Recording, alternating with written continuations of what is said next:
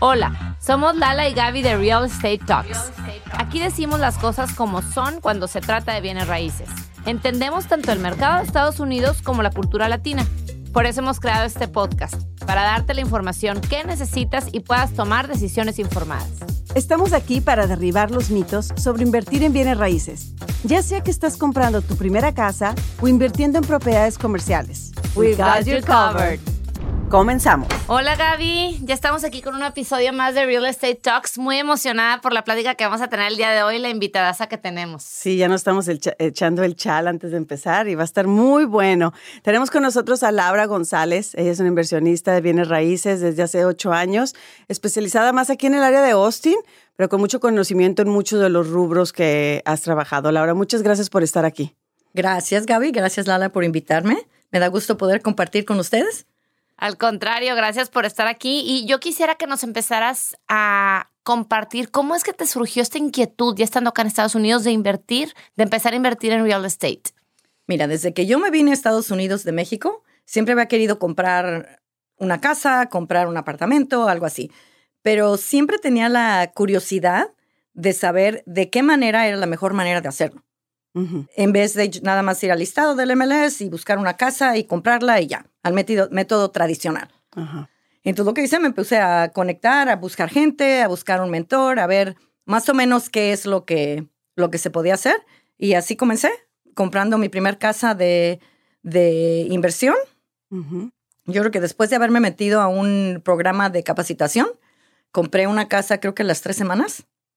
Eso sí. Rapidito. sí, sí, sí, sí, Y ahorita que mencionas que te metiste en un programa de capacitación, como que está muy de moda, como que lo veo mucho, es más, en, en social media tengo muchos ads que me llegan por estar en la industria, de que métete a estos programas y vas a invertir rápido y cuéntanos qué, cuál fue tu opinión, tu experiencia y lo que recomendarías. Mira, yo lo que, lo que lo que yo pasé fue que yo, yo vi, tienes razón, hay muchísimos programas que te invitan, que te ponen celebridades, que te ponen personas que han salido en la televisión, HGTV, te puedes hacer millonario en tres días, tomas este programa de video de tres meses y ya puedes empezar a hacer todo lo que quieras.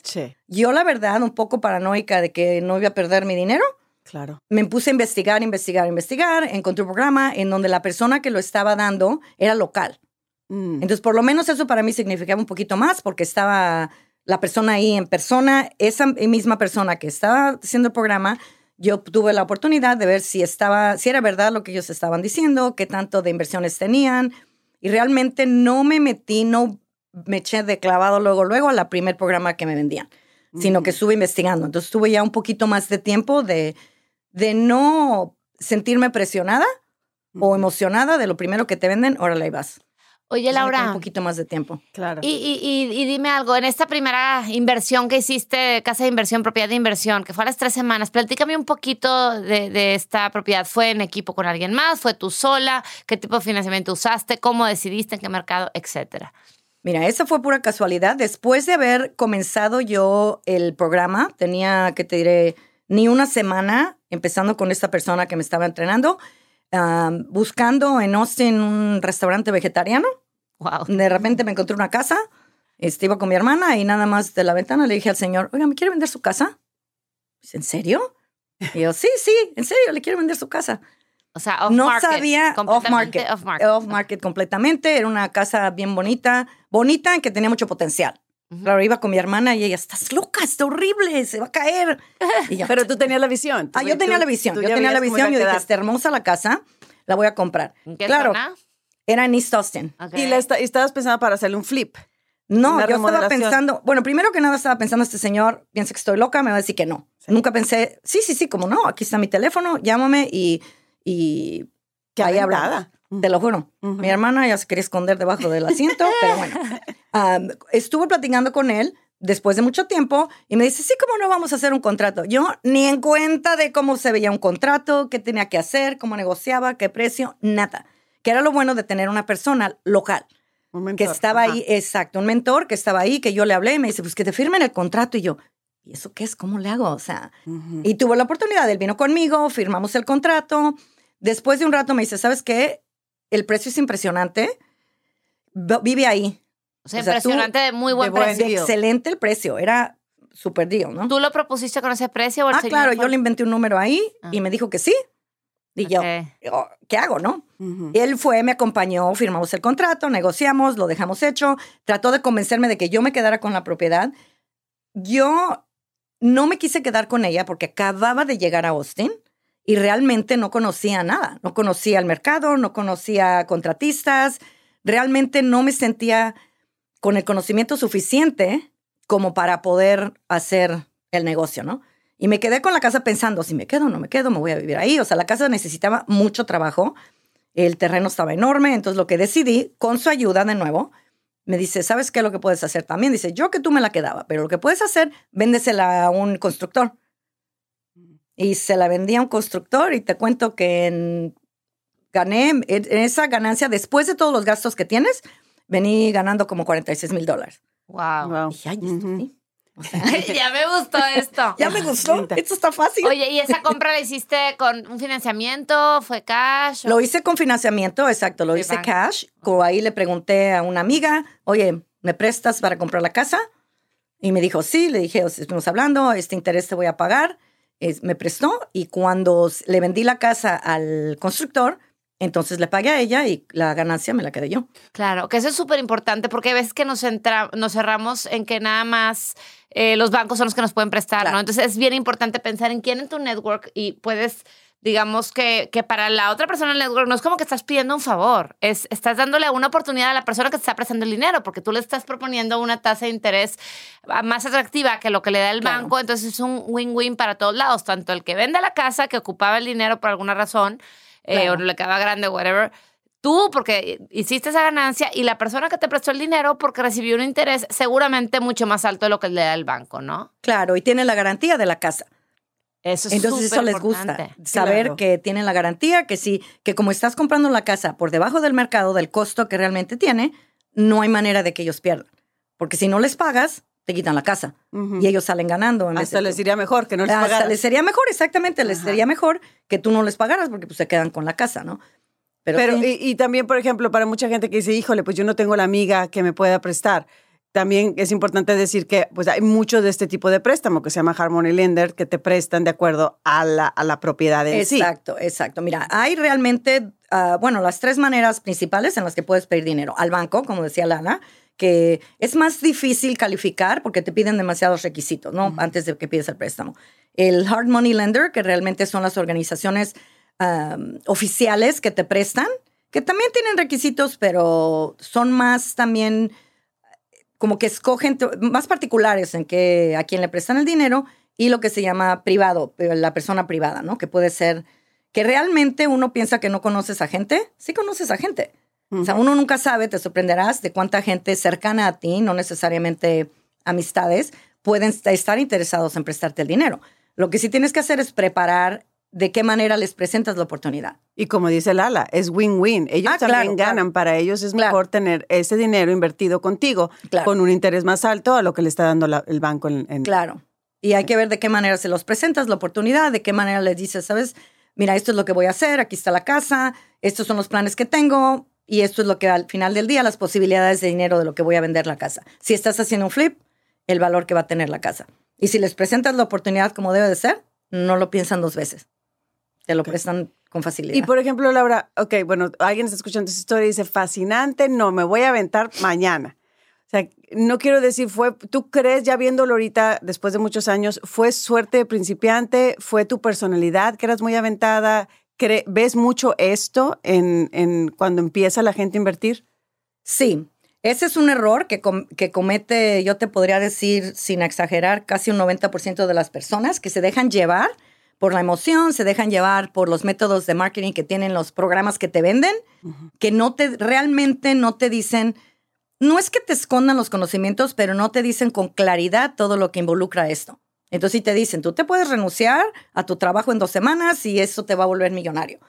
Lo que pasó conmigo, sí, claro, fue una combinación de todo, ¿no? Una combinación de lo que hago en mi profesión, de, de reclutamiento, que es muy fácil hablar con la gente. Claro que fue también de suerte de principiante. O sea, fueron muchos factores, ¿no? Lo que es como cualquier carrera de que no todos estamos equipados para hacer exactamente eso. Entonces hay que renunciar con cuidado, hay que renunciar preparados, no nada más.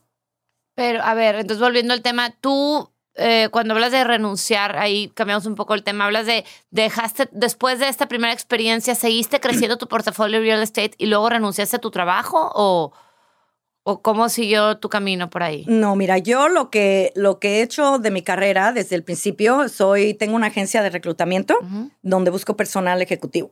Okay. Me encanta mi trabajo, hablo, trabajo mucho con la gente y todo eso. Yo no he dejado el día de hoy lo que hago. No trabajo tiempo completo, pero tampoco lo he dejado. O sea, sigo con eso, sigo manejando mi agencia. Nunca pensé realmente en, en renunciar. De repente sí me pasa por la mente, pero tienes que hacerlo con mucho cuidado porque son altas y bajas, es mucho lo que realmente involucra el llegar a ese punto de que digas voy a renunciar porque lo que estoy haciendo con las inversiones me va a mantener o va a, a reemplazar lo que estoy ganando como, como empleado. Claro, claro, y aparte, pues te requiere tiempo, ¿no? Siempre lo Ah, hemos claro. dicho aquí antes, o sea, real estate no es un, no es un sprint, es un maratón y, y es, es de paciencia. Ok, y luego cuéntanos después de esa casa, ¿cómo continuó tu, digamos, tu aventura en el mundo de real estate y de las inversiones? Pues mira, después de eso empecé a ir a, a grupos de networking donde empecé a conocer más gente. Yo creo que ahí ahora sí que cuando te metes a algo y realmente te enfocas en eso, como quien dice, el universo te manda a la gente que, que realmente está en ese ámbito, ¿no? Entonces empecé a conocer a otras personas que estaban haciendo lo mismo que yo, que les gustaba lo mismo que yo y con la persona que, me, que era mi mentor, que me estaba ayudando, pues empecé a realmente a conocer más, a meterme más, a probar otras cuestiones, a decir, mira, sí, esa casa lo que hice es lo que le llaman este wholesaling, ¿no? La vendí, la compré, tuve un contrato y la revendí, ¿no? Ver, Rápido. Nada más quiero hacer una pausa ahí para, expli- para explicar lo de wholesaling. ¿Nos puedes contar más o menos ese concepto? ¿Qué, qué es lo que significa wholesaling? Claro, lo que significa wholesaling, o ahora sí que sería como quien dice, la casa la vendí por, por fuera del mercado. La vendí sin hacerle nada. O sea, yo lo único que obtuve es cuando uno obtiene un contrato con una casa que la vas a comprar, obviamente tiene que ser con el precio que seas de cuenta. Es un poco complicado de explicar en unos minutos, pero que sea por debajo del valor del mercado. Entonces, si una casa, por ejemplo, bien arreglada y todo, vienen y la venden al mercado por 500 mil, esta casa que tú compras la tienes que, tiene que tener un valor que tú pagues por lo menos un 70%, 75% cuando mucho, de esos 500. Porque entonces tienes ese espacio de ganancia. Claro. Entonces se la vendes a otra persona que esa persona la va a renovar y vender o la va a tirar y hacer una casa nueva o de repente se la quedan ellos y viven ahí. Pero tienen ese espacio como para poderle meter más dinero sin perder. y ahí fue donde estuvo tu ganancia. En Ahí es donde estuvo mi ganancia. O sea, ahí yo, mira, en números así rápidos, te cuento que yo pagué 250 mil por esa casa y el valor de la casa ya renovada y si la, la hubiera yo renovado y vendido, la podría haber vendido en unos 650, 700. Wow. Ajá. Claro que el costo de renovación, ya sabes que hay muchos costos involucrados, que es otro error que la gente co- comete, ¿no? Que no dice, bueno, ok, los números, sí, 250, la vendo a 650, wow, gané 400. No, no, no. O sea, le tienes que contar cuánto. O sea, obviamente yo no la vendí por 650 porque eso es si la casa tuviera que haberse renovado. Sí, si tú hubieras hecho todo el, toda la renovación de la casa. Tú nada más la compraste a muy buen precio, se la vendiste a alguien y esa persona todavía le dejó espacio para haberla renovado y vendido o hacer lo que, lo que quiera. con Y ahí lo que hizo esa persona, como te conté antes, se la vendía a un, a un constructor. A un constructor de, de casas de, de, ¿cómo se llama? Muy caras, de casas de lujo De lujo. en East Austin. Entonces, ¿qué es lo que hizo? Como el lote era un lote considerado doble, tiró la casa, y mira que la casa estaba hermosa, ¿eh? Mm. Tiró la casa, hizo dos Ajá. Y vendió cada casa en más de un millón de dólares. Ujú. Claro. Ujú. Oye, Entonces le ganó Claro. No, O sea, hubo ganancia para ti, ganancia para Ga- él. Ganancia para él un montón, sí. Ujú. en- ubícanos en la época, ¿en qué época fue? Porque muy- yo he visto muchas historias que siempre es importante ubicarte por el boom reciente que hubo en real estate hace poco, ¿no? Donde mucha gente ganó. Bueno, eso fue hace, de todas maneras ya estaba subiendo el mercado, siempre ha estado muy bien aquí en Austin, pero hace cuenta fue hace como ocho años, hace exactamente ocho años.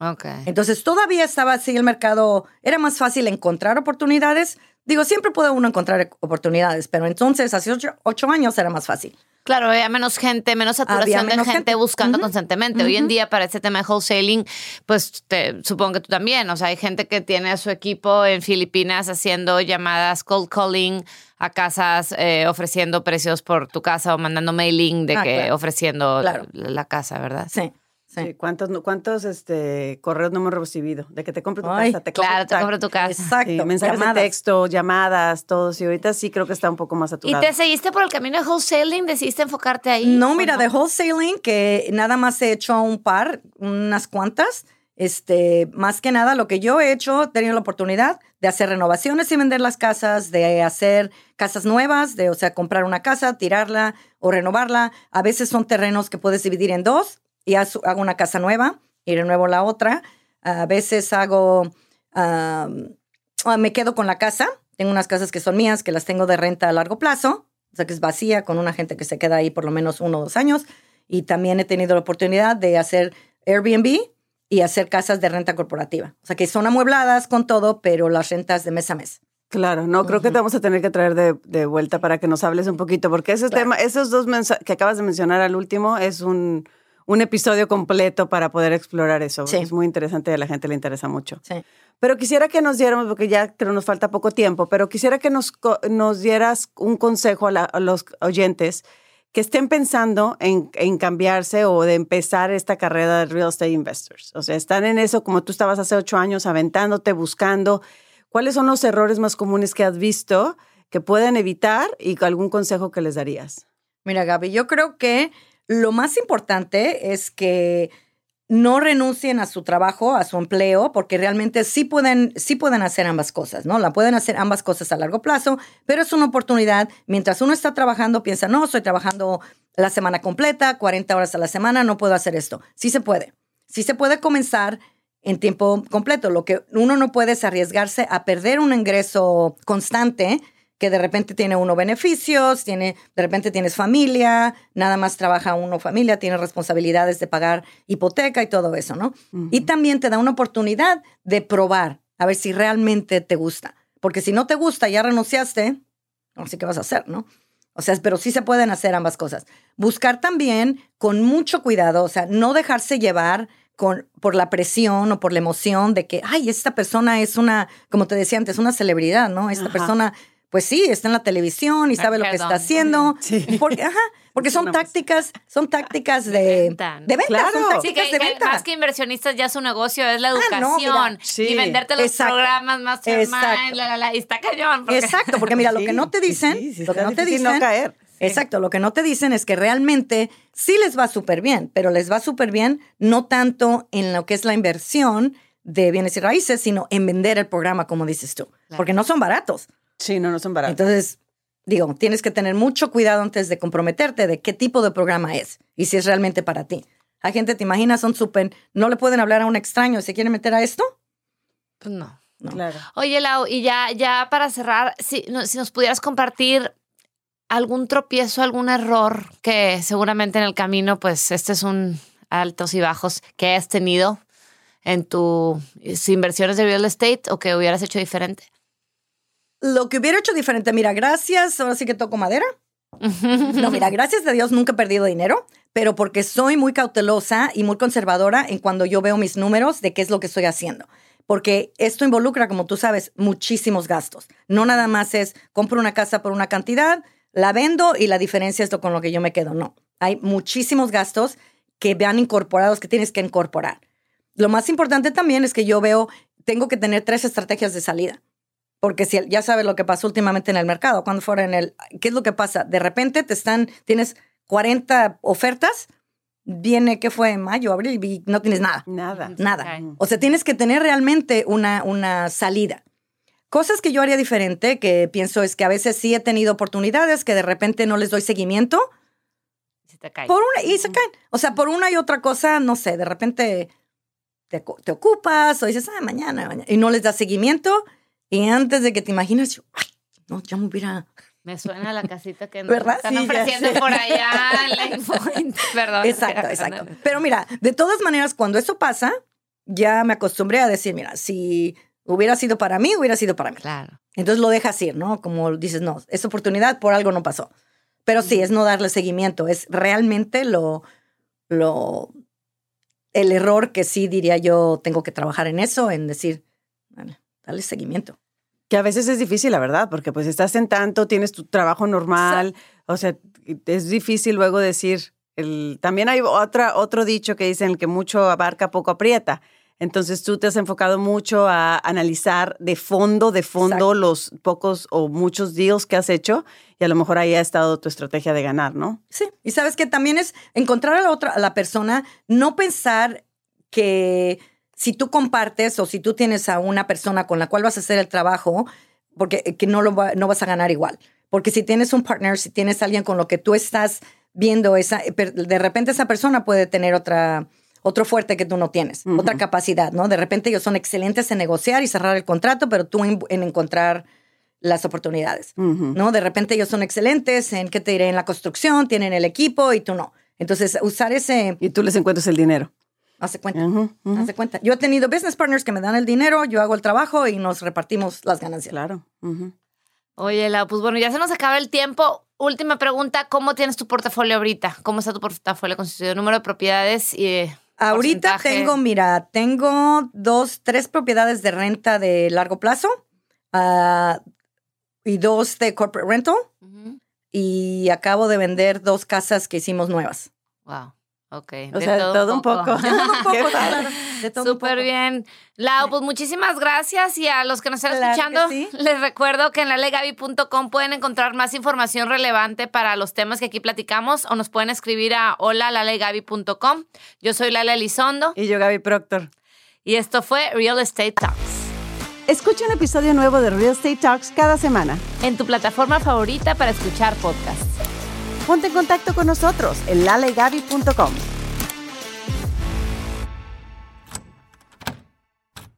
Are you ready to turn your best ideas into a thriving online business? Introducing Shopify, your no excuses business partner. You might not realize, but our podcast, More Than Mammies, it's a business. And we started it, of course, to talk about maternity, not to become an e commerce expert. So, yeah, we needed some help selling our merch and getting our store up and running. Another sale. Shopify is a commerce platform revolutionizing millions of businesses worldwide. No matter if you are a garage entrepreneur or a big business, Shopify is the only tool you need to start and grow your business without the struggle. With Shopify single dashboard, you can manage orders, shipping, and payments from anywhere, giving you the insights you need wherever you are. Sign up for $1 per month trial period at shopify.com slash sonoro or lowercase. Go to shopify.com slash sonoro to take your business to the next level today. Shopify.com slash sonoro. This is the story of the one. As head of maintenance at a concert hall, he knows the show must always go on. That's why he works behind the scenes, ensuring every light is working, the HVAC is humming, and his facility shines. With Granger's supplies and solutions for every challenge he faces, plus 24 7 customer support, his venue never misses a beat. Call quickgranger.com or just stop by. Granger for the ones who get it done. When you drive a vehicle so reliable it's backed by a 10 year, 100,000 mile limited warranty, you stop thinking about what you can't do and start doing what you never thought possible. Visit your local Kia dealer today to see what you're capable of in a vehicle that inspires confidence around every corner. Kia, movement that inspires. Call 800 333 4KIA for details. Always drive safely. Limited inventory available. Warranties include 10 year 100,000 mile powertrain and 5 year 60,000 mile basic. Warranties are limited. See retailer for details.